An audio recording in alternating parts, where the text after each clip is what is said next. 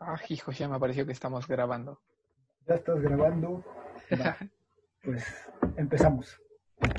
Tú empiezas. Ok.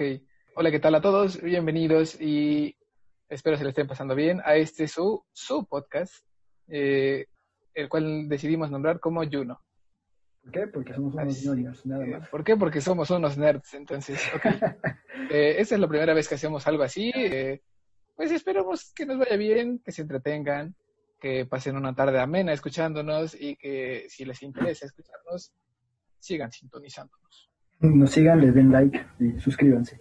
Y bueno, el chiste de este canal, de este podcast, es y será eh, pues platicar cosas de ciencia, pero necesitamos decir antes de empezar cualquier cosa, eh, ni Raúl ni yo somos científicos, ni nos dedicamos a la investigación científica, entonces todo lo que digamos aquí, eh, suene como suene, aunque tiene una base y si lo investigamos un poco, es simplemente porque nos da curiosidad y queremos platicarlo, no tanto porque pues seamos unos expertos en el tema, entonces tómenselo con calma.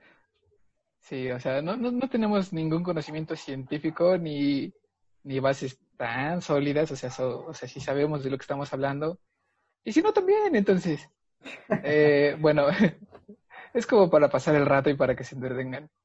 Vale. Bueno, eh, vamos a empezar como a contar el por qué decidimos hacer esto, el, el de dónde salimos y el, el qué vamos a hacer a partir de ahora. Entonces Entonces, le Moy, damos a la historia. y después le damos a la historia. Entonces, bueno, desde el punto de vista, vamos a ver qué, qué dice Mike desde su punto de vista y por qué fue la idea de hacer un podcast.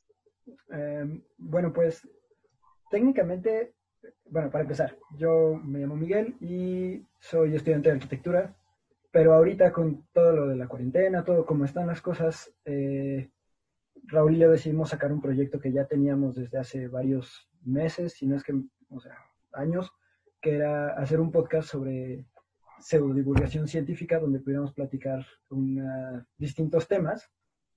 Eh, y pues el motivo de hacerlo, digamos, en este, este tiempo preciso es, primera, que ya tenemos tiempo. Segunda, que sentimos que es un, un buen momento para sacarlo debido a que podemos acompañar, por así decirlo, a la gente en su cuarentena, en sus trabajos, en los labores que hagan, y al mismo tiempo informarlos un poco, compartirles nuestras ideas y también dar datos, datos duros, datos científicos y datos ñoños, como decimos nosotros, para que, son- bueno, son sobre temas que mucha gente conoce, que mucha gente ha escuchado hablar, que hay miles de películas que son parte de la cultura popular, entonces el tenerlos, digamos, en un podcast donde se hable sobre estas cosas con datos comprobables, yo creo que es una muy buena herramienta, o al menos es una herramienta que a mí me gustaría tener o haber tenido, para poder platicar después con esos. Entonces todo lo que escuches en este podcast, eres libre de repetirlo en, no sé, en las fiestas, en las pedas, en donde sea. Chale, mis datos no están tan comprobables que digamos. Para, para eso estoy yo Pero- aquí, para eso somos Pero bueno, ok. Bueno, yo soy Raúl, eh, soy amigo de Mike y estudiamos en la misma facultad, entonces pues ya Sí. sabemos bien cómo, qué rollo con todo esto. Y desde mi punto de vista tuve la idea de, de empezar un podcast desde hace mucho tiempo porque eh, me basé en la idea de que en un libro que leí estaba la frase de que crees aquello que quieres consumir. Entonces, si quieres, y si, si quieres un buen libro, eh, es como preferible que tú escribas un libro a como te gustaría eh, leerlo. Entonces, eh, divagando y escudriñando en todos los podcasts y en todos eh, los contenidos audio- audiovisuales que he encontrado en Internet, no había alguno que hablara tan en específico como de las preguntas que yo me hacía y de las, que, las preguntas que Mike se hacía y que ambos como compartíamos. Entonces, mm, siento que las personas y absolutamente todos tenemos algo que contar y pues de ahí nació la idea de que hiciéramos un podcast como con diversos temas que nos llaman muchísimo la atención. Eh, respondiéramos preguntas, diéramos datos curiosos, datos divertidos, datos chistosos. Y que también sea ameno, ¿no? Como para pasar un poco el Ah, rato. que, que sea como entretenido escucharnos y no simplemente eh, escuchar tal, tanto así como un audiolibro o, o, no sé, escuchar otra cosa, sino más bien escuchar como una conversación, como si tú estuvieras dentro de esa conversación. Ujú. porque, bueno, no sé si tú lo haces, pero al menos yo cuando me pongo como a trabajar y así, o cuando Hablar solo, dibujar o ilustrar, ajá, es como más que, o sea, más que hablar solo, me gusta escuchar que alguien me está hablando. Es como cuando antes no había internet y la gente tenía la tele prendida nada más como para el ruido de fondo. Ah, sí. Antes todavía es, es una tradición muy de señora poner la tele mientras comes y que atrás se escucha el ruido nada más. Ajá. o sea, hablando, quién sabe qué.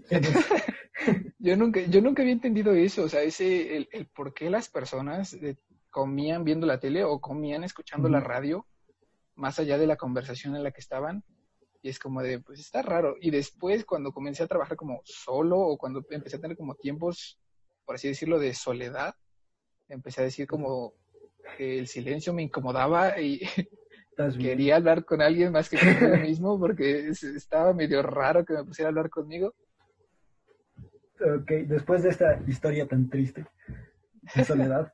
No, pero, eh, o sea, sí entiendo, es, técnicamente acabas de decir que los podcasts son así como la televisión de nuestra generación, porque la, la pones, o sea, los dejas prendidos y mientras trabajas, sobre todo ahorita con clases en línea, pero yo creo que son también una muy buena oportunidad de aprender cosas nuevas y de, o sea, que no necesariamente tienes que estar viendo, por ejemplo, un programa de televisión donde tienes que apagar todo lo demás para no distraerte, sino que Ajá. estás haciendo otra cosa es, es, es muy bueno. Yo escucho varios y canales de YouTube y así como de medio divulgación y otros de puras babosadas, pero la verdad es que sí me he echado como tres o cuatro en ¿qué, dos meses, tres. Entonces entiendo el punto. O sea, sí, ya llega un punto. Más que nada, o sea, con lo que dijiste de que es como la televisión, siento que es más como una revolución de la radio. O sea, porque a- al inicio los podcasts comenzaron siendo solo audio. O bueno, al menos Ujú. esos son los que yo, yo encontraba. Y después cambiaron a un contenido más audiovisual, en donde pues simplemente es como lo que estamos haciendo ahorita, grabándonos. Con buen mientras hablamos. y todo, pero Ajá, o sea, o sea, mi, mi set de grabación es mi teléfono arriba de mi laptop, mientras lo agarro con una mano, entonces, Eh, Funciona. sí, funciona. Lo importante Sí, es que claro. funcione. Lo importante es transmitir el mensaje. Sí, sí, entiendo. Pues, bueno, no sé si quieres agregar algo más o empezamos de una vez con el primer. Pues no, supongo que no. Yo creo que podemos empezar como con el primer tema. ¿Quién, lanza la primera pregunta? Bueno, para empezar. eh, este podcast se llama Juno Podcast, Juno en, en honor a la sonda eh, de exploración. Y como dijimos al principio, ¿por qué? Porque somos unos ñoños y siguiendo con esto de los ñoños, pues el primer tema que vamos a tocar es uno bastante popular que es vida extraterrestre, si existen los aliens, qué evidencias hay o qué evidencias no hay, que se cree popularmente que existen. Y pues bueno, yo tengo la, no sé si, si estás de acuerdo, pero yo tengo la primera pregunta, que más que una pregunta es, digamos, el primer argumento, Ajá. que es este argumento tan, tan conocido, tan repetido de, ¿crees en los aliens? Sí, ¿por qué? Porque el universo es demasiado grande que es el que todos te dan, ¿no? Es demasiado grande para que no exista. Bueno, yo no voy a decir si creo o no todavía, pero Ajá. para mí este argumento no tiene ningún... Es como decir, ¿crees que existen los dinosaurios en el fondo del mar? Sí, ¿por qué? Porque el mar es muy grande y no lo hemos explorado. O sea, no, no tiene nada de fondo científico, ni de pensamiento, ni de razonamiento en sí mismo. O sea, quizá es una manera sencilla de decir todo lo que vamos a decir en el podcast, en vez de aventarte un podcast de 40 minutos. Puedes decir, sí, porque es muy grande, ¿no? La respuesta para todo en este podcast es sí, porque todo es muy grande. Sí, porque sí. Pero, o sea, más bien se me hace como decir sí porque sí, ¿no? Cuando existen, además de teorías que quizá no, no nos interesan saber o que no hemos tenido contacto, pero que el simple hecho de decir sí porque es muy grande no cuenta en sí mismo como un argumento válido para defender una postura. Y, Ajá, y más que nada no mm, y más que nada no cuenta como con una respuesta que, que como que llegue a saciar esa duda. Sí, claro, porque O es, sea, es más o sea, como mira, te, te voy a poner, ahí te van los primeros datos. a ver, Em, ay, hijos. Yo supongo que ya después, eh, porque te conozco, vas a tocar este tema, pero Enrico Fermi era este, Fermi, que era un físico italiano, italo Ah, la paradoja de Fermi. Ajá. Sí, en, en 1950 me parece, lanza esta como paradoja o esta pregunta que es ¿dónde están todos los aliens? O sea, en el, en el universo, conocido hasta ahora, existe, aquí lo tengo, medio billón de planetas. Mentira, en la Vía Láctea existen medio billón de planetas. Ok, hasta ahí no, todo normal, ¿no? Todo, tranquilo hasta ahí. Si por cada 10.000 planetas uno tuviera las condiciones necesarias para albergar vida, nos quedan 50 millones de planetas con vida solo en la Vía Láctea. Exactamente. Son muchísimos, ¿no? Y entonces sale la pregunta, ¿por qué no hay nada? Ni siquiera en el sistema solar, ¿no? El sistema solar, ok. Pero en la Vía Láctea, que es, o sea, que es enorme, ¿por qué no hay ninguna señal, ninguna evidencia, nada que indique que existen los extraterrestres, cuando los extraterrestres parecen más bien algo sacado totalmente de la imaginación? Porque nunca, nunca ha habido una prueba, es lo que yo opino, nunca ha habido una prueba o sea, más contundente que las que hay del, de Bigfoot o del monstruo del lago Ness. Ajá. Entonces, el Sasquatch. Sí, el Sasquatch, que también es el Yeti y todo, son lo mismo, jaja. Pero, o sea... Se cambia de traje. Sí, es, es que trae el esquimal y luego se va caminando por temporadas. Imagínate ser todo negro y ir caminando en la nieve, pues no es muy camuflable. Pero bueno, el, el chiste es, Ajá. si hay tanto espacio, tanto universo y tantos planetas que pueden albergar vida, teóricamente, o sea, porque tienen las condiciones, ¿por qué no existe? ¿Por qué no hay ninguna señal y por qué no hay nada que nos haga pensar que quizá puede haber?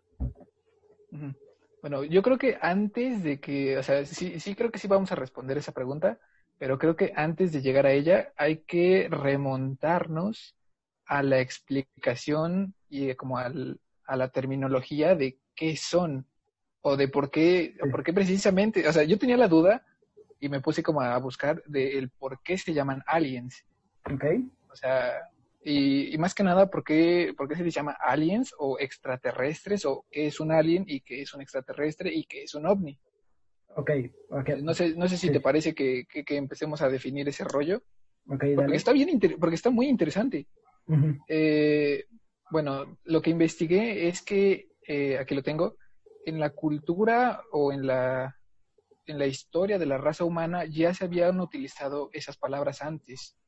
Más que nada para definir a, ajá, más que nada para definir elementos externos. Entonces, la palabra alienígena o la palabra alien eh, deriva del latín o de la raíz ali o al, que es otro o un extraño.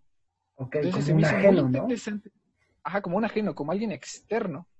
Y ya con el simple hecho de tocar la palabra externo, ya empezamos a darle sentido al por qué extraterrestres. Sí, claro, que es técnicamente, bueno, como yo lo entiendo, digamos, el término alien se puede aplicar para casi cualquier cosa, ¿no? O sea, por ejemplo, un organismo alienígena para el cuerpo humano es el, coronavirus, ¿no? Porque no es originario ni es natural de nuestro cuerpo y por eso hace tanto daño, por ejemplo. Y existen organismos alienígenas, una especie alienígena, por ejemplo, para el Amazonas es un oso polar, etcétera. No necesariamente, o sea, decir alien no necesariamente significa extraterrestre, pero digo, para efectos de este, este episodio. Entonces, bueno, a, lo que iba con, esta primera pregunta de, qué es un alien es el, el por qué precisamente las personas comenzaron a asociar la palabra alienígena con seres precisamente que vienen del espacio. O sea, no como tal, o sea, no estamos acostumbrados en la cultura general a decirle alien a algo que venga de fuera. Decimos que es extraño, decimos que es raro, decimos que es otra cosa. Ah, decimos que es extranjero incluso. Pero no nos ponemos a pensar que, que aliens puede aplicar para todo eso. Sí, claro. Y no, y no tengo idea de cómo fue que, que se empezó a, a hacer esa conexión entre la palabra alien y un, un marcianito verde que viene del espacio en su nave. Entonces... tiene que ver mucho con los 50. Ajá, exacto. También estoy investigando un montón sobre eso. Ajá.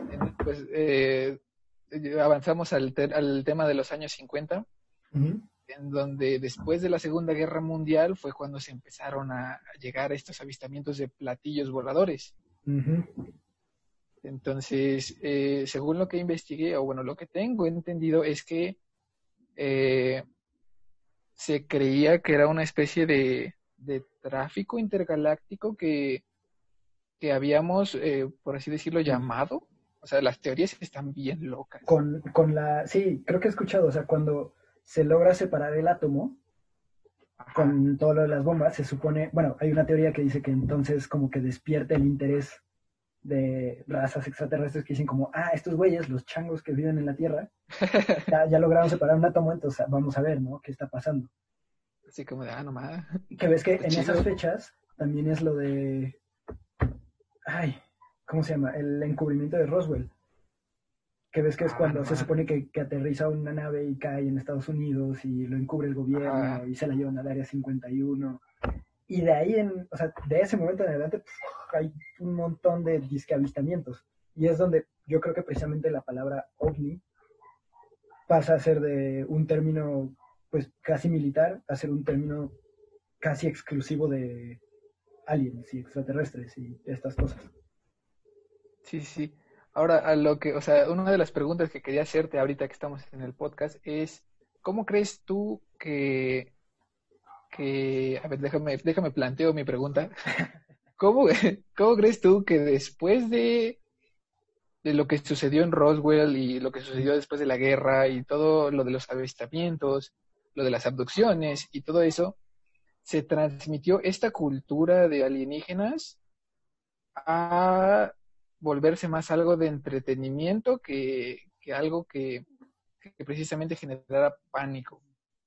Pues más que, bueno, o sea, para empezar, más que pánico, yo creo que desde el inicio la idea de que haya vida en otros planetas, o sea, más que pánico genera interés, porque, por ejemplo, estoy leyendo el libro de, de La Tierra a la Luna, ¿no? De Julio Verne. Y ahí la gente, o sea, los que van en, en esta nave, en la bala, quieren encontrar una civilización en, en la Luna y hacer contacto, así como hicieron contacto los europeos con los, con los americanos, ¿no? Con los indígenas americanos. Eh, igual antes se creía que había eh, canales en Marte que eran campos de irrigación y resultó que nada son cañones que hacen las montañas, ¿no? Y de hecho, Carl Sagan creía que los canales, o sea, creía en esta teoría de los canales y cuando mandan las ondas y ven que no hay nada, es como, o sea, se, le- se les baja el ánimo cañón. Entonces, más que miedo, yo creo que siempre ha sido un tema de interés. Y entonces cuando pasa lo de Roswell, Ajá. y digo lo de Roswell y mil cosas más, eh, la gente empieza a verlo como, bueno, o sea, sí, pues no hay canales en Marte, no hemos encontrado nada, pero mira, hay una, una nave, ¿no? Y además digo, Roswell es un pueblito, o sea, donde no hay absolutamente nada, yo creo que ni un 7-Eleven ha de ver, y que de repente hay Hasta la fecha, ¿no? no tengo idea, digo, no he ido, pero, o sea, no, no, hasta, ni yo, donde, pero... hasta donde yo sé, es un pueblito así sin nada, ¿no? Y de repente hay un alien y entonces se vuelve algo que tú vendes para que la gente venga a Roswell. Y de hecho yo me inclino a pensar más que en vez de ser un, una teoría conspirativa para encubrir que cayó un, un extraterrestre ahí, no sé qué, o sea, puede ser desde una campaña de marketing de, de los años, o sea, como de, oigan, es que aquí es el pueblo donde cayeron los extraterrestres, vénganse a ver, ¿no? Ajá, y todos con sus playeritas de, de los aliens. y sus antenas. Verde, sí. O sea, entonces, eh, es, es una buena pregunta porque yo creo que no es una cosa a la que haya que tenerle miedo, pero hoy en día se trata como un tema, pues, eh, como de cultura general popular. O sea, todo el mundo dice alien y reconoce al marcianito verde de los ojos, ¿no? Los que son muy creativos son güey con tentáculos o aete. Cuando, Sí, o sea, vida extraterrestre puede ser un organismo, ¿no? O sea, un musgo en Júpiter o en donde sea. Am, y entonces yo creo que otra cosa que tiene mucho que ver es la cultura, o sea, donde sale esto es en Estados Unidos, que es una cultura de mucho marketing, de mucho consumo, de, o sea, Sí, sí, de todo lo que luego. pueda hacer negocio, haz negocio. Por eso no hay, o sea, yo no he visto aquí que haya un museo especial del chupacabras con playeras del chupacabras, y, o sea, Ah, estaría cambio, bien chido una playera del chupacabras. O una botarga del chupacabras, ¿no? En vez de las de, No, de dinosaurio, de las de Velociraptor, una botarga de O chupacabras. que, la- o, o que los niños quieran al chupacabras en, en sus fiestas de cumpleaños. Mamá, quiero una botella de chupacabras. Chupacabras y, las, y las chicas superpoderosas, ¿no? No, ma. Bueno, ahora, eh, no sé si tienes una pregunta porque yo tengo un montón que quería hacer en el podcast, pero si no... Ok, a ver, bueno, yo tengo, eh, tengo una, pero, a ver, a ver, déjame formularla. Em, bueno, para empezar, creo que es, necesario decir que vida, o sea, vida en otros planetas no significa vida inteligente a fuerza. Y puede ser que, no sé, o sea, que cuando Elon Musk haga todo esto que está haciendo y logre llegar a, Marte y de Marte se vayan hasta Plutón y lo que sea, y en Plutón encuentren unos hamsters así. Eso ya es vida extraterrestre, ¿no? Eso ya son... Unos hamsters de Estarían padrísimos, ¿no? O sea, entonces, que creo que es, por ejemplo, las películas de Alien, según yo, el, depredador, esto, no, el Alien no es muy pensado. El xenomorfo, ¿no? Ajá, nada más es como un depredador, o sea, una cosa que, te quiere cazar. Nos lo imaginamos así porque es más interesante y vende más palomitas, pero realmente sí, sí, sí, desde luego. puede ser que llegues a otro planeta y lo único que haya es, no sé, o sea, unas plantas, y eso ya es vida extraterrestre. Entonces, eh, la distinción es cuándo empieza a ser algo vida extraterrestre consciente, vida extraterrestre, mm, o sea, no consciente, y si eso cuenta. Y la pregunta que yo tenía es, ¿qué tan coherente es la paradoja esta de Fermi? Y si nos la puedes explicar, porque yo sé que, te la sabes. Ay, cabrón. Bueno, a ver, esto, esto va para rato, entonces. Uh, sí, eh, ¿Qué, tan coherente es que exista vida? Yo creo que, o sea, sí es muy coherente que exista vida porque se, o bueno, no sé si todavía, todavía no me entero bien de la noticia de que hay agua en Marte, pero eso ya contaría. los polos. Ajá, pero entonces ahí ya contaría como un sistema bacteriológico que, que se fusionó y formaron átomos de oxígeno y átomos de hidrógeno y formaron agua. Lo que para nosotros es, es fundamental porque estamos hechos a base de agua, de carbono y todo eso, pero pues sigue siendo vida. Más o Pero, menos. Eh, algo así. perdón, ahí, ahorita te digo. Ajá, ajá. Entonces, eh, yo creo que lo que lo, lo, que estamos buscando como especie es entender el concepto de vida extraterrestre de manera que eh, se relacione con todo lo que entendemos del mundo. Y eh, eso explicaría, o sea, ya nos vamos a meter a temas más serios, pero es un buen ejemplo, el por qué para las personas es necesario que Dios tenga una forma física que se parezca a nosotros. Uy, le, acabas de dar al clavo, estuve pensando y pensando en eso, ahorita te digo. Exacto, exacto. Entonces, lo que la gente como tal busca encontrar de la vida extraterrestre es unos seres que sean humanoides, que sean físicamente parecidos a los humanos, que tengan las, o sea, no parecidos, pero similares, que tengan extremidades, que tengan dedos, que tengan ojos. Sí, quizá que no tengan dos manos y, o sea, dedos, sino unos tentáculos que fungen como manos. Exacto. Algo que se, algo que se parezca a lo que ya entendemos nosotros del mundo, porque si no, eh, se, sería como más allá de nuestro entendimiento y no, no captaríamos bien. Por eso es que es que las personas buscan Ajá, o sea, por eso es que las personas buscan encontrarle sentido a las cosas de forma que, puedan entenderlo y por eso es que usan ejemplos. Entonces, eh, pues es factible que exista vida, o sea, es muy factible que exista vida, más que por el hecho de que sea eh, eh, muy grande el universo y todo, lo, todo ese rollo, porque, bueno, ahora ya entramos a la paradoja de Fermi.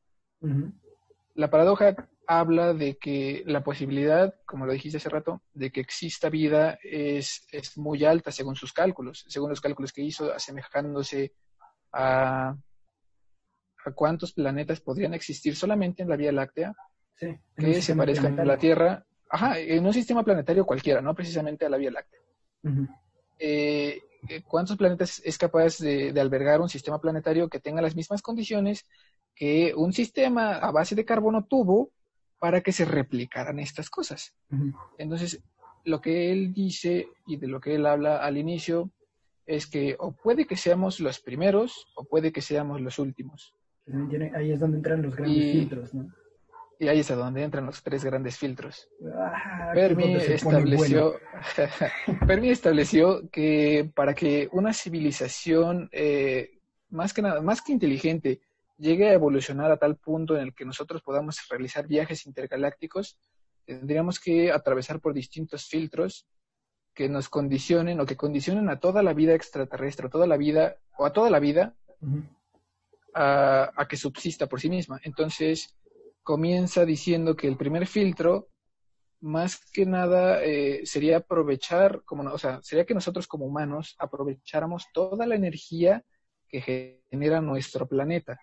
O sea, más allá de, la energía nuclear y de la energía del carbono y más allá de eso, que, que aprovechemos la energía sin matarnos. O sea, sin matarnos por la guerra de que iba a decir petróleo y... iba a decir, vamos, vamos como, al, como al 90% de eso, pero luego dijiste sin matarnos y creo que baja como al 20%. Sí, sí, sí, o sea, está muy cabrón. O sea, porque los datos estadísticos que se miden a partir de la teoría dice que, de que vamos bien. O sea, estamos aprovechando la energía eólica, la energía hidroeléctrica que se genera con corrientes de agua. Hasta que llegue Andrés la energía con su, con su, planta. Que quede claro que aquí no apoyamos a Andrés Manuel. ¿Me estás diciendo que Andrés Manuel está en contra de la evolución de las especies según la teoría de Fermi? A la madre sí. Pero gacho. Pero gacho. Bueno. Ah. Entonces, o sea, estamos como especie encontrando el punto en el que podemos aprovechar toda la energía ya más allá de la fósil y todo eso. Y el filtro dice que, pues, si no te matas en el intento de considerar, eh, bueno, de conseguir toda la energía de tu planeta, evolucionas, pero más que eso, ajá, llegas a la fase 2 y necesitas más energía. Como civilización, si pasas ese filtro, eh, estás más por encima de muchas otras de las civilizaciones que posiblemente lo intentaron y se, y, se destruyeron. Sí, que como ejemplo sería como no sé, vayan a existir, ¿no? Y que han existido o vayan a existir, porque como dije al inicio, estamos o al inicio o al final de todo esto. Entonces, pasando eso, eh, las personas, o bueno, la civilización necesitaría más energía, lo cual condicionaría al segundo filtro, hagamos de cuenta de que ya, ya logramos, entre comillas, pasar el primer filtro y que muchas otras civilizaciones eh, eh, hipotéticamente iniciaron una guerra nuclear por el agua y se mataron. No, yo, entonces ya no lograron. Ayuda. Entonces, pues ya no pudieron completar el primer filtro y se quedan ahí y nosotros somos bien chidos. Ok. Después, el, segundo filtro habla de que tendríamos que aprovechar eh, el 100% de la energía de nuestra estrella próxima o la estrella que nos brinde las condiciones para existir en este mundo. Entonces, pues estamos hablando del Sol. Y más que la energía del Sol que aprovechemos con paneles, habla de que sería posible en un futuro lejano que, no sé si conozcas la teoría de las esferas de Dyson. Claro que sí, pero explícala. Entonces, eh, habla de que en algún futuro probable, si es que llegamos a trascender como especie, a aprovechar todo nuestro planeta, tendremos que de alguna forma obtener todos los recursos de nuestro Sol para poder así evolucionar y conquistar, o bueno, no conquistar, sino que movernos a través de nuestra galaxia.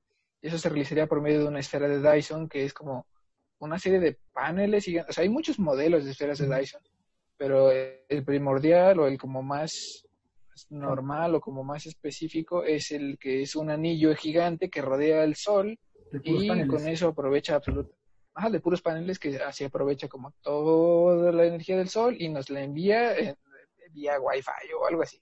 wifi por Skype. Estaría bien chido. Y hay otra que, que dice que una esfera de Dyson sería aquella que llegase a cubrir el sol por completo, encapsulándolo en una esfera y así aprovecharíamos tanto la energía nuclear como la energía lumínica, como la energía que... La energía de fusión, ¿no? Porque ves que una cosa que no sé si se hace en el CERN de Ginebra, no estoy seguro, no me hagas mucho caso, pero que sí se está experimentando son los motores a fusión. Y ah, precisamente el Sol es una fusión, o sea, todo en el Sol funciona por fusión. Entonces, otra, otro modelo de la esfera de Dyson es eh, a través de la fusión del Sol en vez de paneles. Que lo cual, o sea, si tengo que decir, la idea de la esfera de Dyson que cubre todo el sol es como, ajá, y si ya cubriste todo el sol y tu vida se, se, basa en la luz del sol y el agua, entonces... Sí, sí, sí. Eh, pero bueno, suponiendo que lleguemos a esa etapa. yo igual pensaba eso de la esfera, es como de... Y ahí fue donde se extinguieron los humanos. O sea, ¿te imaginas que te imaginas que en un futuro neta llegásemos, llegásemos a cubrir la esfera de Dyson y los mandatarios de en ese entonces estén como de, bueno, cubrimos el sol. ¿Y ahora qué? ¿Y ahora qué? Oigan, ¿por qué no se, por qué no se hace de día? Entonces como de, ay, güey, ¿cómo se apaga? Y ese es el momento donde Elon Musk, así pensando, dice, sí es cierto, va, sí la regamos. y se extingue. la- ok, entonces ese sería una posible desen- un posible desenlace para que una civilización no pase el segundo filtro, que es aprovechar la, la- la energía de su estrella. Y el tercer filtro, que es para que una, una civilización trascienda, o sea, se vuelva como más que, más que algo que se originó por, por X o Y razón, Sería que llegase a aprovechar toda la energía de su galaxia, o sea, de su, de su sistema planetario próximo. ¿Cómo haces Entonces eso? ahí ya se hablaría de, de múltiples esferas de Dyson, se hablaría como de, de un sistema interplanetario de conexión en donde tú envías recursos a través de, de, canales, en donde, o sea, si, si ya obtuviste la energía de fusión del Sol, ya tienes la posibilidad de generar naves que te lleven a tal lado. Sí, claro. Sí, yo ya. Pero el ejemplo- problema, Ajá, perdón. Didi. no, no, no, sí, O, o sea, todos los alienígenas que su- se supone que ya visitaron Roswell y fueron a comprarse una coca en el único 7-Eleven que esos técnicamente tendrían que ser uno de mínimo de fase 2 o 3. Yo digo que 3 para que pudieran Sí. viajar desde otra galaxia. Y eso, o sea, ya implica, no necesitas una nave que se tarde 3 millones de años luz, ¿no? Necesitas una madre que pueda doblar el, el tiempo. Que en otro podcast hablaremos eso de eso de bien doblar el tiempo. Porque también. Eso está bien de interesante, lo de doblar el yo creo que deberíamos hacerlo para el próximo, espérenlo. Ajá, entonces- Porque se viene uno bueno del tiempo. Pero, o sea, estos güeyes, los aliens que se supone que ya vinieron, Sí, tendrían que ser una fase 2 o fase 3, Ajá. ¿no? Sí, sí, por supuesto, porque, o sea, si nosotros no estamos como superando la fase 1 y ya nos estamos matando por el agua y porque nos estamos quedando eh, sin, sin oxígeno espacio, respirable y, y nuestro presidente quiere tumbar un poco de selva que nos queda, entonces, De todos modos, ya no había nada de selva, ya eran solo tres arbolitos. Ya. neta lo odio, o sea, ya. tranquilo, Pero bueno, tranquilo, no es podcast político. Luego hablaremos de nuestro... Luego, luego hablaremos de nuestro odio a, a- a la corrupción en México, ah, no, a la, a la mafia del poder a la mafia. del- interplanetario Y bueno, ya. supergaláctico. No, ma, ¿te imaginas que exista algo como en los libros PRI, de Isaac el PRI intergaláctico, ¿te imaginas? O sea, una organización madre. así, PRI, el PRIAN, pero que abarque tres galaxias completas y se extiende así, robando votos por todas las galaxias. Como los libros de fundación. Uy, buenísimos para, para todos nuestros radioescuchas, porque escuchas. Eh, léanse los libros de, de Isaac Asimov sobre la fundación, porque en serio son esos, por ejemplo, los libros de la fundación eh, están describiendo una ya, o sea, una civilización de fase 3, ¿no? Sí, sí, sí. O sea, una civilización que, que ya domina todos los recursos de su, de su sistema planetario, de su galaxia, en pocas palabras, y que ya puede ir como de, ah, este, ahorita regreso, voy a la galaxia de Sagitario. Sí, como en Star Wars, ¿no? Y pones velocidad Ajá. de la luz y Ándale. Bueno. Oye, sí, ahorita que tocamos, o sea, no sé si podemos como desviarnos del tema, pero, más. Ajá. pero estaría chido empezar a hablar como de Isaac Asimov justo ahorita. De Isaac Asimov. Así, Isaac Asimov estaba. Era Shido, es que igual fue el que hizo las tres leyes de, de la inteligencia artificial, que no manches, son muy buenas. Pero yo creo que vamos a necesitar hacerle un, un podcast de puro Isaac Asimov. Sí, no, no, no juegues, o sea, estaría Pero, por ejemplo, o sea, para los que no han leído los libros de la fundación de Isaac Asimov, es sobre una civilización que, digamos, es un poco complicado. Se desarrolla una cosa que se llama la psicohistoria. Que la psicohistoria es eh, una ciencia que a través de estadística, de matemáticas y así, puede predecir el, el porvenir o el actuar de una masa de gente. Entonces, mientras más grande es la masa, más precisas son las, las estadísticas, la psicohistoria. Sí, ¿no? ¿O me estoy Sí, equivocando? sí, del más o menos.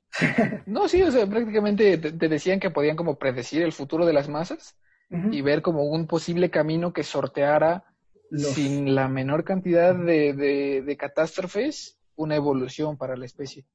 Entonces, técnicamente, Isaac Asimov estaba diciendo que a través de esta psicohistoria, que está basada en matemáticas, o sea, técnicamente es posible, técnicamente, eh, uno podría superar, por ejemplo, los grandes filtros de la paradoja de Fermi para llegar a ser la civilización que te cuenta. Y esta civilización es una que ya, o sea, tiene varios planetas, nunca dice, creo que nunca menciona otras galaxias, pero sí otras, otros planetas. Pero lo que no te dice es el, spoiler. Eh, si no lo han leído, saltense esta parte, pero lo que dice es... Eh, les avisamos. Avisamos, spoiler, ahora. Em, entonces, esta civilización realmente es manejada por una civilización que es ellos mismos, que se desprendieron y son los que manejan como el porvenir de esta otra civilización a través de acciones muy precisas, muy así quirúrgicas, para que puedan superar toda esta, bueno, todos estos problemas, ¿no? Y que los han llevado eventualmente a ser la civilización que soy, son hoy en día. Y ya luego pasa lo del mulo, que es una, como una entidad nunca dice qué es, que puede, eh, que quiere llevar a la primera civilización, o sea, la, sería técnicamente la segunda fundación, o sea, la civilización interplanetaria, a encontrar a la primera fundación, que son estos, esta misma, eh, o como este grupo que maneja el porvenir de los hechos, para destruirlos, porque pues ah. libre, albedrío y esas cosas, ¿no? Sí, sí, sí, para es lo que justo es lo que iba a decir, como para generar un libre albedrío, porque si no, es como, o sea, es como en Matrix que, que, se dan cuenta de que están siendo controlados. Es que es lo mismo, o sea, pero, sí. ajá. Sí, como si alguien te controla, entonces es libre albedrío o no. Que yo, o sea, yo lo que tengo que decir es, no los controlaban. Como en Matrix tampoco te controlan y como, por ejemplo, no sé, si Dios ya sabe todo, tampoco te está controlando sabe el porvenir, pero tu actuar es el que va a dictar eso. Define el, ajá, el que define el, porvenir. Así es, solo que ah. pues, Dios, la Matrix y Isaac Asimov ya lo sabían. Sí. No más, es que, bueno, toqué el, tema de Isaac Asimov porque ahorita que estamos precisamente hablando de la paradoja de Fermi, hay un, una historia, un cuento, un relato, por así decirlo, que se llama La Última Pregunta. Está muy bueno. Sí, sí me eh, también está Ajá, también está como audiolibro en, en YouTube, por si lo quieren buscar. Les dejamos el link. Les dejamos el link. Ay, siempre le quise decir eso. Siempre quise decir eso. Tú vas a poner el link cuando editemos esto porque no tengo ni idea. Cámara, yo tampoco, pero ahí lo vemos. Ok, eh, en el libro, en el cuento, en el relato dice, y menciona específicamente, o sea, imagínate a Isaac Asimov escribiendo todo este desmadre hace como 50 años. Bien pasado en, donde, LSD en, donde dice que llegó un punto en el que la civilización eh, comenzó a crear paneles o cubiertas, él lo define como cubiertas, empezó a crear cubiertas de un radio cuadrado, bueno, de un radio, no, de, una, de dimensiones cuadradas que podían aprovechar la energía del sol. O sea, entonces paneles solares. Paneles solares. Entonces, este, este compa dice que estos paneles solares eran usados a gran escala, o sea, ya como predicción del futuro, eh, y que cubrían áreas de campos de fútbol americano, de fútbol, o sea, áreas inmensas. O sea, campos solares que ya existen. o sea, campos solares. Pero lo que él, lo que él define y lo que no nos está pasando en nuestra realidad es que eh, es, ellos como que se, se, inclinaron por esa vertiente de los paneles y ya dejaron de utilizar la energía fósil porque todo esto alimentaba a una máquina en el desierto que estaba siendo programada para responder a la última pregunta de la humanidad. ¡Hala! ¿Y cuál es la última pregunta? No me acuerdo, espérame, déjame lo googleo. ¿Cuál es mejor, la pizza hawaiana o la de pepperoni? No juegues, estaría bien chida. Y, la, y explota, ¿no? La, la, la, computadora. Obviamente es la de pepperoni, la hawaiana es buena, pero el jamón, el problema no es, no es la piña, es, el jamón. Sí. Bueno, pero no, no, yo igual siento que no me gusta la pizza con, con piña. A mí con jamón, o sea, la, piña está bien, pero bueno, espera, espera, nos estamos desviando muy feo. El chiste es, todas estas, en lo que lo buscas, todas estas civilizaciones serían alienígenas, por ejemplo, para otro planeta. Entonces podemos suponer que los güeyes que llegaron, llegaron, entre comillas, a Roswell, los aliens, los avistamientos y todo eso, tendrían que ser una civilización de estas, de la tercera fase. Sí, sí, sí. Bueno, eh, creo que ya entendí que es.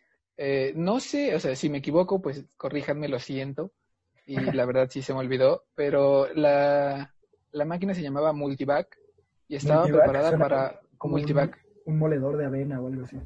Ah, es como una, una barra de granola o algo así. Ándale. Ajá. Entonces, eh, espera, espera. Tú puedes, tú puedes. Eh, Ah, ok.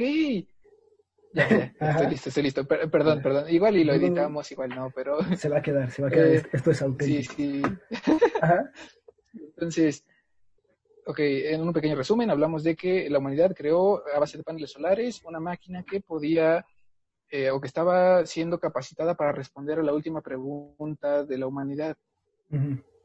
Todo esto es eh, porque la máquina se llama Multivac y es bien chido. Y según lo que plantea Isaac Asimov, esta máquina puede responder a todas las preguntas que se le hagan.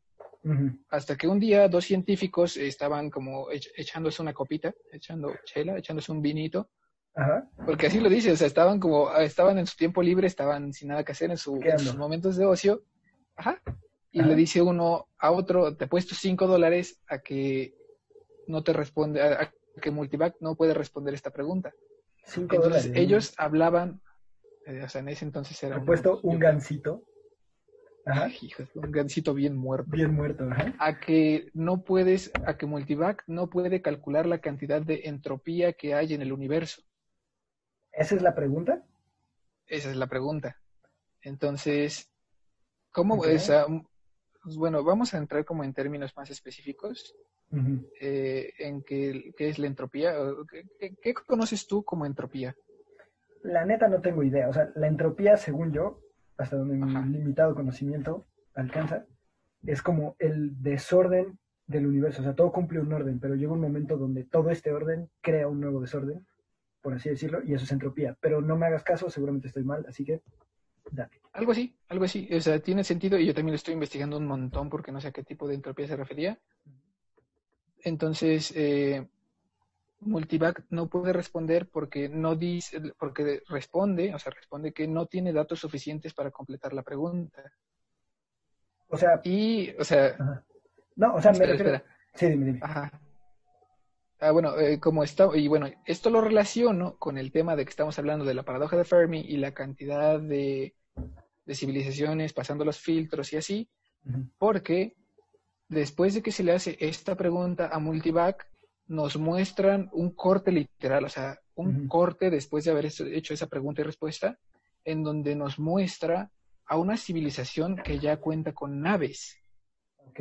con naves que viajan intergalácticamente y te dan a entender que pasaron estos filtros, pero siguen teniendo a un Multivac.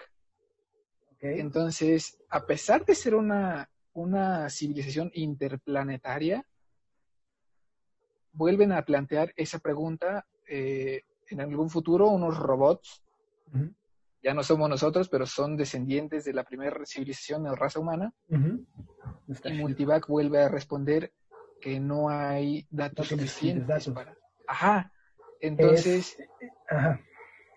Ajá, entonces ahí ya nos muestra la, la evolución eh, desde un pensamiento de hace 50 años de cómo es que las especies pueden llegar a trascender a través de los filtros de la paradoja de Fermi.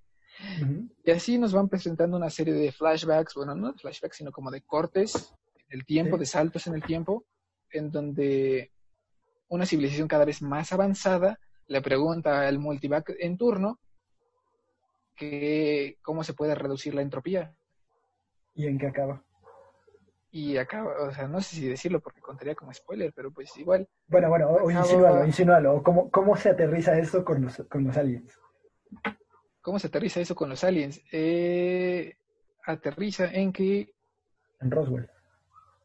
aterrizan en Roswell y van por una coca. Sí. Ah, No, no, no, sino que eh, aterriza en que, pues, según los teóricos de hace mucho tiempo, bueno, no tanto teóricos, sino como los escritores de ciencia ficción que presenciaron los acontecimientos de Roswell, derivaron de ahí una como vertiente que se refería a tratar estos temas de una manera más como, eh, científica. ¿cómo decirlo? No, no, no, más, eh, más común para asemejarlo a que nosotros podamos entenderlo. Sí, claro. Hicieron lo que dijimos, o sea, lo que te comenté desde un inicio, que ellos como que reformularon todo esto de los aliens y lo hicieron o lo adaptaron para que las demás personas puedan entenderlo. Sí, claro, le diste, en vez de que, por ejemplo, ¿has visto la película de Aniquilación? Con Natalie Portman. Ah, no, entonces. Es, bueno, es, eh, el chiste es que al final sale un alienígena. Eh, no es spoiler porque toda la película obviamente son aliens. y es, esa madre es, no tiene forma, es como una bola así. Y cuando vi como los videos de cómo lo hicieron, es una ecuación matemática que se mezcla con más así. O sea, es, para hacer la forma usaron ecuaciones. Ah, nomás. Porque no, no querían usar algo que se viera humano o relacionado que tú pudieras imaginar. Ajá. Y es precisamente como estos cierras, sí, son increíbles. Mencionaste que buscamos, o sea, justificamos la forma humanoide porque Dios creó a su imagen y semejanza, ¿te acuerdas? Sí, sí, sí. Y ves que mucha gente dice como, es que si hubiera extraterrestres, entonces, eh, o sea, la religión se acaba, por ejemplo. Ajá. Lo cual no tiene nada de sentido, o sea, porque la religión, ¿por qué se acabaría si hubiera unos güeyes verdes o unos güeyes azules? O sea, Ajá. Y precisamente es porque hay un malentendido de esto de Dios creó al hombre a su imagen y semejanza, por ejemplo. Muy cañón, porque Dios, tenemos que hacer otro episodio sobre eso, está buenísimo esto, pero sí. Dios no tiene, Dios no, es, no, es, no está atado, digamos, a lo físico. Y por eso Dios conoce el presente, el, presente, el pasado y el futuro, ¿no? Porque para él lo, lo, físico, las barreras físicas, no, no son nada, no representan nada, ¿no? Y aunque existe, por ejemplo, Jesús en la religión cristiana, que tiene una forma física, Dios, o sea, la concepción de Dios no es un viejito sentado en una nube viéndonos, ¿no? Sí, sí, por mucho menos va a ser, exactamente. Sí, y mucho menos va a ser blanco porque, o sea, Dios, no, es europeo, ¿no? Este, digo, y eso en ningún momento la Biblia dice que Dios es un viejito sentado en la nube, ¿no? Es más, el cielo no está en el cielo y el infierno no está abajo de la tierra, porque el alma no es física, entonces el alma no puede ir. Otro tema, para otro día. Sí, sí, desde luego. ¿Cuál es entonces la imagen y semejanza de Dios? Porque eso sí lo pregunta. Y, y la respuesta es: la imagen y semejanza de Dios es, hasta lo anoté, la inteligencia y la voluntad. Ah, chingada. Sí, eso. frase dicha hace como media hora mientras le preguntaba a mi papá, que es filósofo. Em, entonces, la imagen y semejanza de Dios es un ser con voluntad y con inteligencia. Pero no precisamente un viejito barbón que está Así en la nube. Sí, o sea, ¿y por qué los humanos somos a imagen y semejanza, semejanza de Dios? Porque tenemos voluntad e inteligencia. Entonces, si hay un güey verde con tres ojos que dice, nos ha salvado, estamos agradecidos, pues tiene inteligencia y también es imagen y semejanza de Dios. Entonces, esta, esta como teoría de que si los aliens llegan, se acaba la religión, tampoco es cierta, simplemente está mal entendida. Sí, sí, desde luego. Por ejemplo, o sea, lo que tú decías, ¿cómo es que desde el Roswell, si tú dices que llegaron unos aliens, un ¿cómo, o sea, ¿qué es un alien? O sea, ¿cómo se ve algo de, fuera, de, fuera, de mi mundo? Pues puede verse como sea, o sea, puede ser una roca, ¿no? Ni siquiera necesita hablar, por ejemplo, otra muy buena película es la de... Ay, ¿cómo se llama esta madre? La llegada. Que no sé, mm, tienes que verla. Es, o sea, llegan unos que se llaman eh, heptapodos, heptápodos, que son como una mano, se ven así como una mano y no tienen boca, no tienen nada, no hablan, no tienen cuerdas bucales. Y entonces se comunican a través de un lenguaje en un fluido y con un círculo que es una oración completa, pero no tiene ni, inicio ni final, la puedes leer hacia todos lados. Y entonces, si tú entiendes su idioma, entiendes el, tiempo, ¿no? Como ellos. Ay, cabrón. Está muy buena, tienes que verla. Está muy buena, ajá. Eh, tienes que verla y creo que está en Netflix. Pero Netflix, patrocínanos. Pero. Eh, Por favor. Es a lo que voy, o sea, hoy en día yo veo que se buscan más maneras de crear aliens, o sea, imágenes de aliens, que no se parezcan a nosotros, porque lo más probable es que no se parezcan a nosotros. Exacto. Es otro de los problemas, por ejemplo, de la, yo le veo a la, a la hipótesis esta de, bueno, a la paradoja de, Fermi, Ajá. que es por qué chingüentes van a necesitar una estrella. Si hay peces que viven en el fondo del mar con una presión gruesísima y nunca les da el, sol, ¿no? Y otra cosa, que esa sí es, es pregunta, que está bien interesante es datos duros y luego la pregunta. Cámara. El Big Bang. Voy a cambiar mi mano porque estoy porque ya se me durmió. y ya, se me durmió mi mano. Ajá. mamadísimo. Eh, el Big Bang se estima que fue hace eh, 13.800 millones de años. Ajá. Eh, la Tierra empezó a existir, se supone, hace 4.543 millones de años. Los seres humanos llevamos 6 o 7 más o menos millones de años existiendo. Dos, tres, un ratillo, ajá. Sí, o sea, de hecho, sí, una vez vi un, un, un, video que explicaba que decía, si el... ¿Del reloj? Ajá, o sea, si pones toda la existencia, todo el universo en un reloj, el ser humano creo que lleva menos de un segundo existiendo. Sí, está, muy, está muy cabrón todo eso. Sí, entonces, eso a mí me hace surgir la pregunta de, pues puede que seamos los primeros, o sea, que nosotros en un futuro seamos los aliens, si es que no nos morimos, como tú dices, con las, los filtros estos. Sí, sí, sí. Y la otra es, o sea, puede que nunca jamás se lleguen a tocar las civilizaciones. Y otra es, si en toda esta enorme cantidad de tiempo, hasta hace un segundo, se creó vida inteligente, consciente, ¿qué nos hace creer que es una cosa circunstancial? O sea, de que si juntas carbono y agua y sol, te va a dar vida a fuerza. Es como si tú juntas un riñón y un corazón y un apéndice y un cuerpo y lo metes todo y lo cierras, porque esa cosa no se levanta y empieza a hablar, ¿no? Es más, hasta en el cuento de Frankenstein le tiene que caer un rayo, según yo. No sé si eso pasa porque no sí, sí, pero la, vida no, es la vida no es juntar los elementos necesarios para ella. Una cosa es tenerlos y esos elementos necesarios pueden ser carbono, nitrógeno, o sea, puede ser lo que sea, ¿no? Y seguramente hay más elementos de los que creemos que hay. Entonces puede haber una puede haber una especie que se alimente de gas metano, no sé, lo que sea. Sí, o que esté compuesta de aire. Pero, entonces, por ejemplo, la paradoja de Fermi tiene, según yo, esa falla que es busca solamente vida como nosotros. Vida similar a la nuestra. Sí, y cuando no tiene que ser así. Y la otra es, ¿cómo llegamos a esta conclusión de que la vida solamente puede, o sea, la, vida es juntar ciertos instrumentos, ciertas características, ciertas condiciones, y hay vida? Porque en sí, buena. no, o sea, no según yo no hay una respuesta, porque para empezar ni sabemos qué es la vida. sí, no, ni de pedo sabemos, ni cerca estamos. Sí, entonces, ¿cómo buscas algo? Y encima, como dices, debe tener una estrella, debe tener no sé cuántos kilómetros de distancia de su estrella, debe tener agua, o sea, pues qué tal que, en Saturno hay un oso que se alimenta de vapor de Saturno y de los anillos, o sea, no, no tenemos ningún parámetro real, según yo, para poder decir si hay vida, va a ser así. O sea, todavía seguimos, las posibilidades son las que sean y las que tú quieras y no. Sí, Estamos muy a ciegas, pues. Entonces, decir que, por ejemplo, la NASA desclasificó unos videos donde se ven naves. Ah, son alienígenas porque tienen naves de metal que no generan calor. Ah. ¿Qué tal que esas madres por sí volaban a través de dimensiones? No sé, o sea. Ahí, ahí, bueno, no sé, ahí también tengo una pregunta bien interesante.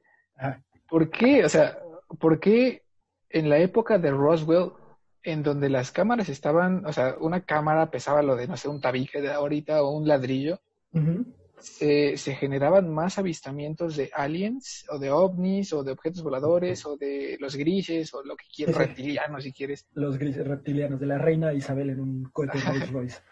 Parpadean ah. de lado. Sí. porque, porque en ese entonces se avistaban más de estas cosas y no ahora que cada persona, cada no, que cada persona tiene en su bolsa un aparato para, para reproducir y grabar cosas que, tú puedes encontrar en el instante. Claro, y yo sabes por qué creo que es. Ajá. Porque todo es mentira, no, porque, o sea, para empezar, en esa época hay una cosa que se llama acción psicológica. Ajá. Que, digo, no soy militar, ni conozco a nadie que sea militar, yo, o sea, lo que sé, digamos, es porque podcasts, libros y bla, bla, bla. ¿no? Entonces, si estoy mal, perdónenme. Pero la acción militar, en, o sea, es una acción, digo, la acción militar, la acción psicológica es una acción militar que es, por ejemplo, puede ser para encubrir un hecho, haces una acción psicológica. Y entonces, si estás experimentando con bombas atómicas en un atolón en las Islas de las Bermudas, no sé, donde sea, en vez de decir eso, porque es información secreta que nadie debe saber, pero pues todo el mundo se va a enterar, los alejas diciendo, es que si pasas por este triángulo, te mueres, ¿no? Y entonces el, gobierno se hace menso por decir, o sea, se hace menso, digamos, a propósito, diciendo como, sí, sí, sí, es que si pasas por aquí, pues te mueres, ¿no? Y entonces le preguntan al gobierno y el gobierno, no tenemos información. Porque no hay información, porque no necesariamente es real. Digo, es, es, una teoría, no estoy diciendo que así tenga que ser. Entonces, durante esto, ¿qué pasaba en los años 50 y 60? La, la, Guerra Fría, ¿no? Empezaba la Guerra Fría, y empezaba toda la experimentación con armas químicas, armas nucleares. ¿Cuál es la manera más fácil de alejar, o sea, digo, de, atraer, por ejemplo, a la gente a una base militar en Roswell, que sí existe? Eh, por ejemplo, imagina que yo soy un, un agente ruso y entonces yo quiero ir a tomarle fotos a los americanos ¿Qué es más fácil? Que infiltres a un militar con un disfraz, así como en Misión Imposible, para que vaya a tomarle fotos a sus armas.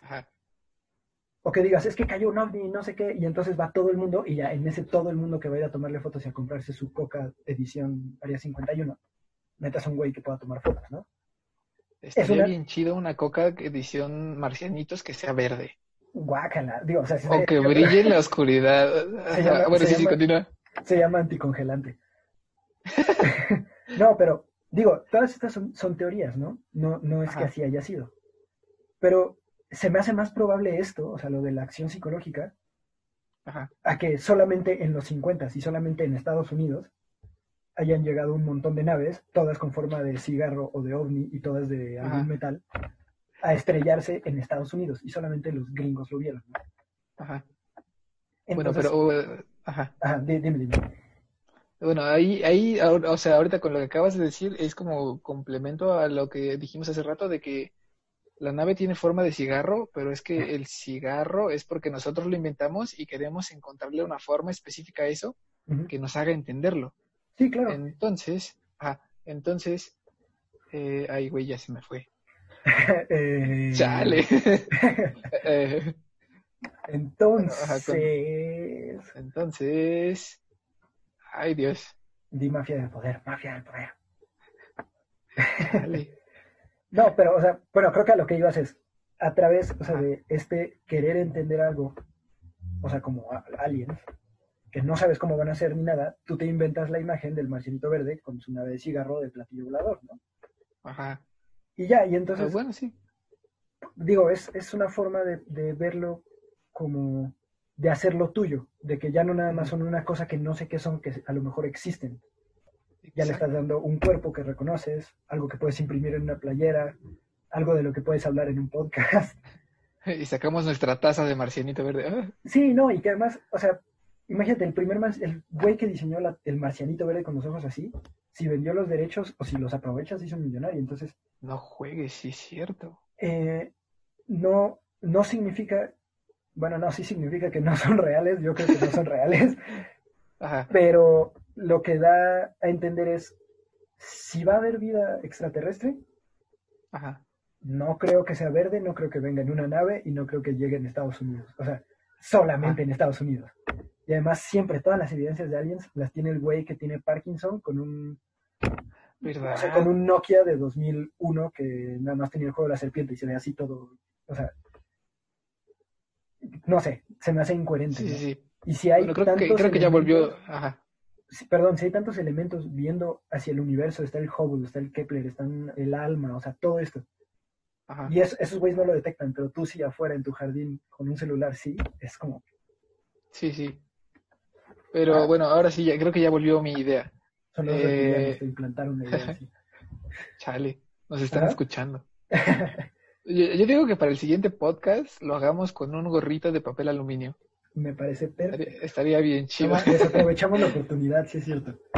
Sí, así, así nos veríamos como los locos teóricos que suben sus teorías sobre que la Tierra es plana o algo. Perfecto. Ah, yo no tengo nada. Ajá. Ajá. Ahí está, va. Eh, de que... Ajá, ok. Hablamos de que, las, de que las personas buscan que se parezcan a nosotros para entenderlo de que por qué precisamente en Estados Unidos.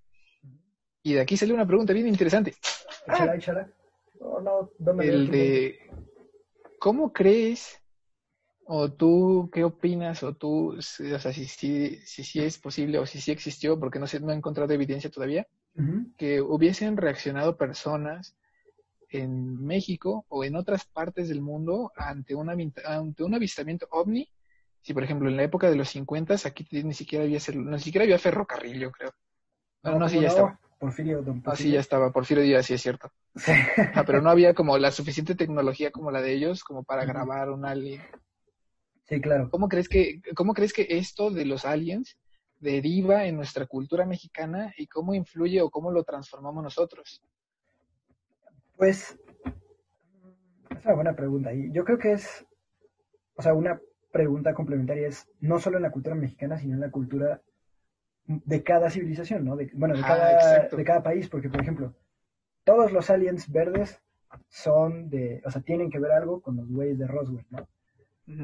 O con esa, esa etapa, entonces son gringos, técnicamente son una, una división gringa. Eh, y por ejemplo, aquí ves que tenemos, o sea, las, lo de las brujas, que son bolas de fuego, ¿no? Ajá. Que en Estados Unidos las brujas no son bolas de fuego. Y ahí yo he escuchado gente que dice que, si, que los extraterrestres pueden verse en, bolas de fuego. Entonces, es más, hasta se me hace más probable que sea una bola de fuego que un güey verde. Pero yo creo que se traduce en... O sea, es algo muy moderno. Si te das cuenta, antes no había no había imágenes de los extraterrestres y todas estas que dicen que en Machu Picchu encontraron un grabado de los extraterrestres poniendo las rocas. A mí, la verdad, no, me las creo. ¿Por qué? Porque... Chale, yo sí.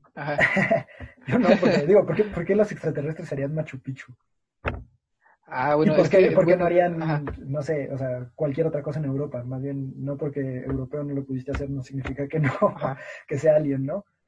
Pero bueno, o sea, tema para otro podcast, una vez más. Pero si yo creo que se traduce en los aliens son una cosa muy moderna. Y entonces la visión del alien, como ya existe la globalización, es global. Todo el mundo, en el lugar donde estés, si le enseñas un marcianito verde con los ojos, va a decir extraterrestre.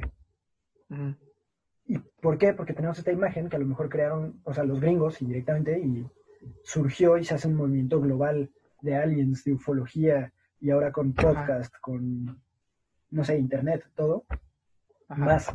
Entonces no creo que sea algo tan cultural o tan propio de una sola cultura, aunque cada cultura le da su, su propia interpretación como a todo, ¿no? Entonces a lo mejor aquí nos imaginamos, unos, si te das cuenta en México creo que no hay muchas películas o no hay películas de aliens. En Estados Unidos hay miles.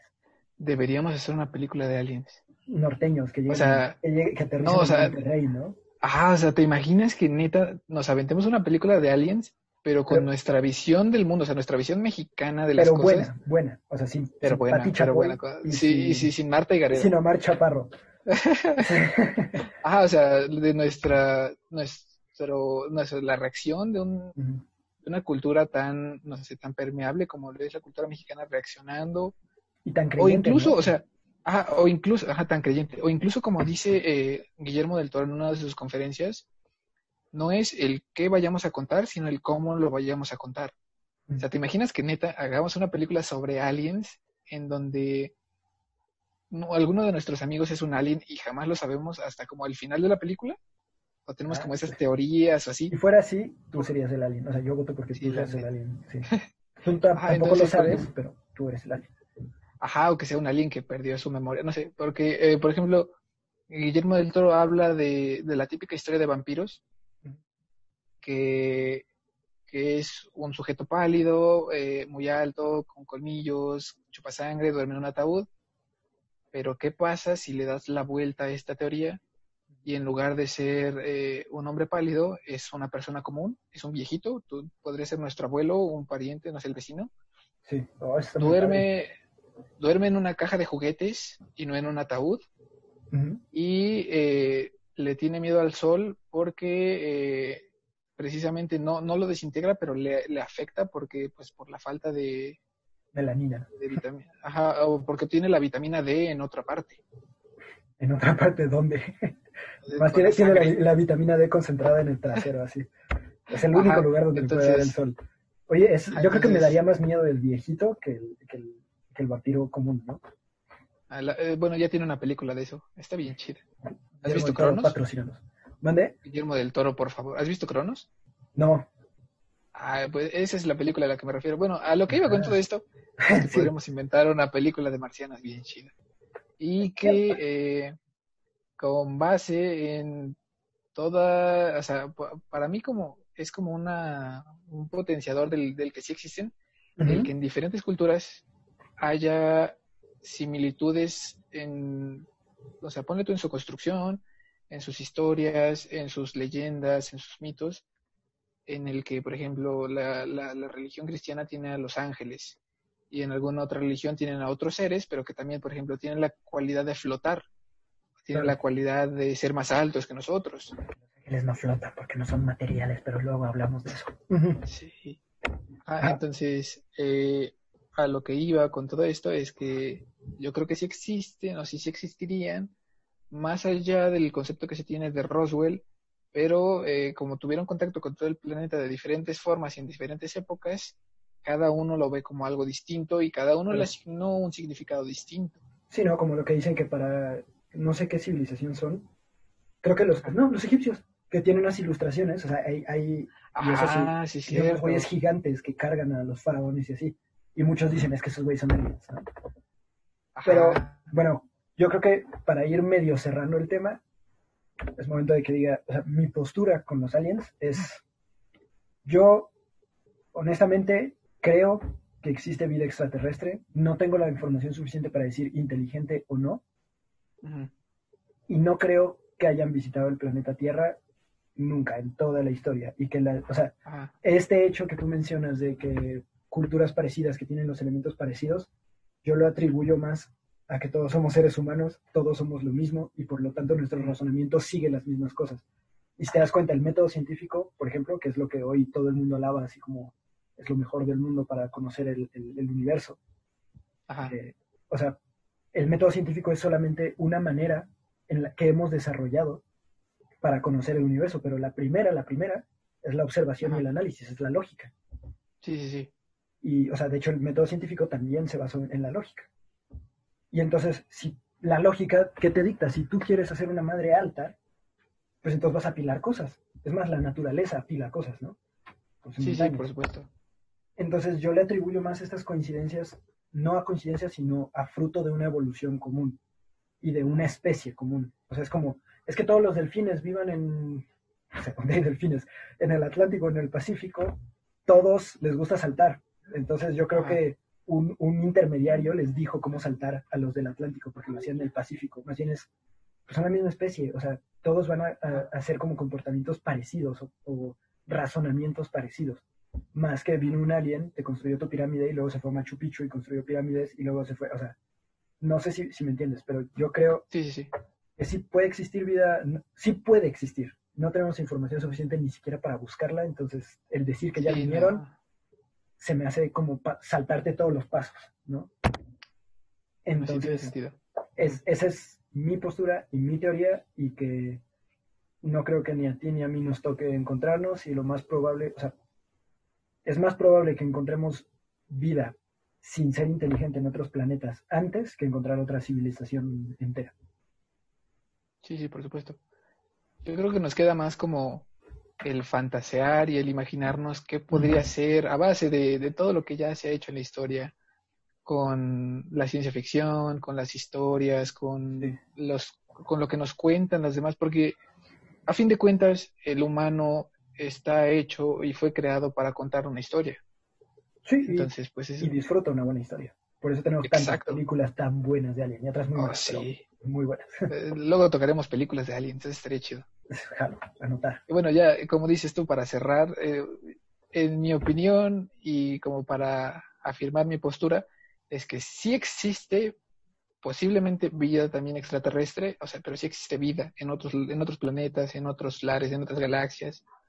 No la podremos presenciar, pero la vida extraterrestre inteligente puede que sí haya visitado la Tierra yo, yo no lo afirmo porque pues igual no hay evidencia científica, pero hay un libro que me hizo como, como cuestionarme esto, que se llama Flatland. Eh, sería como, traducido sería como tierra plana. así. terraplanetistas, Dios mío. No, Ajá. dice que, bueno, ya como para cortar todo esto, dice que nosotros no podríamos entender a un ser de una cuarta dimensión, porque somos Mm. seres de tres dimensiones que piensan en dos. Sí, y lo que verías tú es la manifestación en tres dimensiones de un ser de cuatro dimensiones, ¿no? Exacto. Entonces, posiblemente, o sea, si quieren luego hablar, o sea, eh, comenten. Ay, también quería decir eso. comenten aquí eh, si, si les gustaría que tocásemos como el tema del libro de Flatland y las dimensiones y todo lo que conlleva esto. Pero bueno, a lo que iba con Flatland y las dimensiones es que posiblemente los seres atravesaron los, los, los filtros de la paradoja de Fermi de alguna otra manera, no precisamente como lo especifica Fermi, y llegaron a evolucionar a un punto en el que se volvieron seres de otra dimensión que simplemente pues no nos visitaron como con un propósito fijo, pero estaba de paso la Tierra y pues Yo se manifestaron de... Ajá, Ahí es donde me hace ruido a mí, o sea, imagínate que Cristóbal Colón, o bueno, cualquier otro güey, cualquier otro europeo, ajá, venía pasando en su barco, se perdió y pasa por América y ve otros güeyes y baja y así, ¿Y se va? Y ya nunca regresa. Y entonces los americanos cuentan historias de cómo llegaron y, está, y fue de paso, ¿no? O sea, ajá. digo, es erróneo pensar que los aliens van a pensar igual que nosotros, pero a mí se me hace Sí, como, sí. pues ya hubieran regresado, o ya estarían aquí, o se hubieran aprovechado los recursos, o es algo nuevo, o no sé. Entonces, realmente yo considero que la evidencia es inexistente, o sea, pero, pero, o sea, si algo, si algo ha probado cualquier ciencia es que el que no lo estudia siempre está mal, y ese soy yo. Así que, Sí. Ajá. Pues va, entonces, pues sí, yo, yo sí creo eh, fervilmente en que sí existen, pero no, eh, no precisamente el típico marcianito verde ni nada. Pueden ser entes que están a base de otra cosa y así. Y en algún punto de nuestra historia se manifestaron y nosotros entendimos lo que quisimos entender sí, claro, o lo que Pues, pudimos. o lo que pudimos entender. Entonces, por eso la acepción de vida extraterrestre se, se tornó como hacia otro rumbo desde nuestros antepasados, si es que contactaron con ellos. Sí. Y así será eh, con el pasar de los años, los siglos y los eones, hasta que nosotros llegásemos a evolucionar hasta tal punto. de poder entenderlos, ¿no? O sea, de poder... en- sí, Ajá. entiendo. O de volvernos nosotros, ajá, o de volvernos nosotros una especie que contacte con alguien y nosotros ahora seamos los aliens. Eso Y ya, estaría bien y ya paradójico. como, ah, así pasó. Ah, es como de, ah, pues sí, sí. Hay, eh, bueno, la otra, que esta sí yo creo que es para cerrar, es Ajá. también buscamos aliens por necedad, porque es bien padre, o sea, por la imaginación, por la curiosidad y todo, Ajá. y porque no logramos entender, o sea, nuestro cerebro, o al menos mi cerebro, no entiende Sí. cómo habiendo un universo tan vasto, puede, y es una realidad, o sea, probable, que seamos los únicos. Y no, o sea, he escuchado mucha gente que dice, es que es muy egoísta pensar eso. No, o sea, Ajá. a mí no se me hace egoísta porque casi todo, o sea, si nosotros estuviéramos 5 kilómetros más lejos y la luna pasara, no sé, orbitara más rápido, a lo mejor nosotros ni existimos. Las, o sea, Sí, sí, no es sí. una coincidencia, pero para que nosotros estemos aquí se alinearon muchísimas cosas.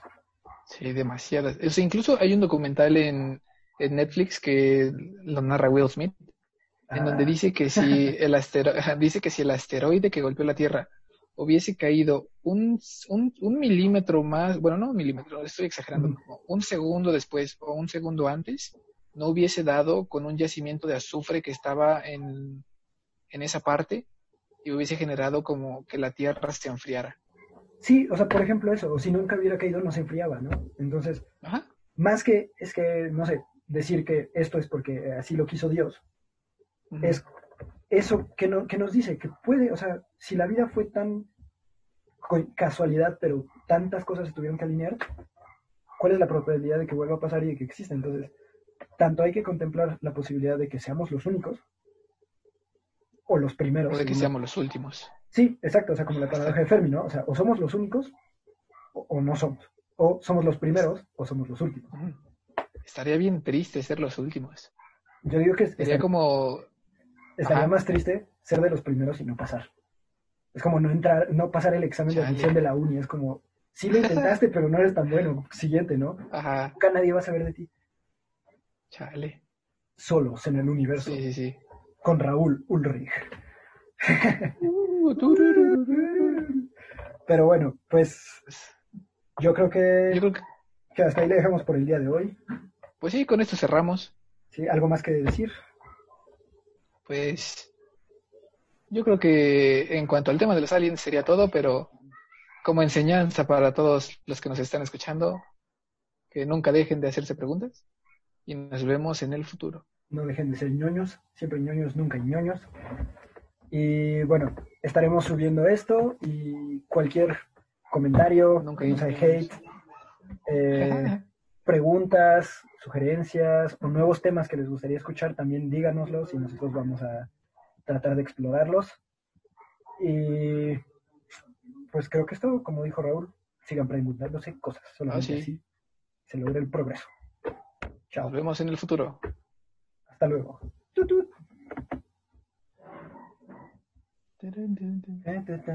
Música de ¿Te fondo. imaginas que neta hagamos una película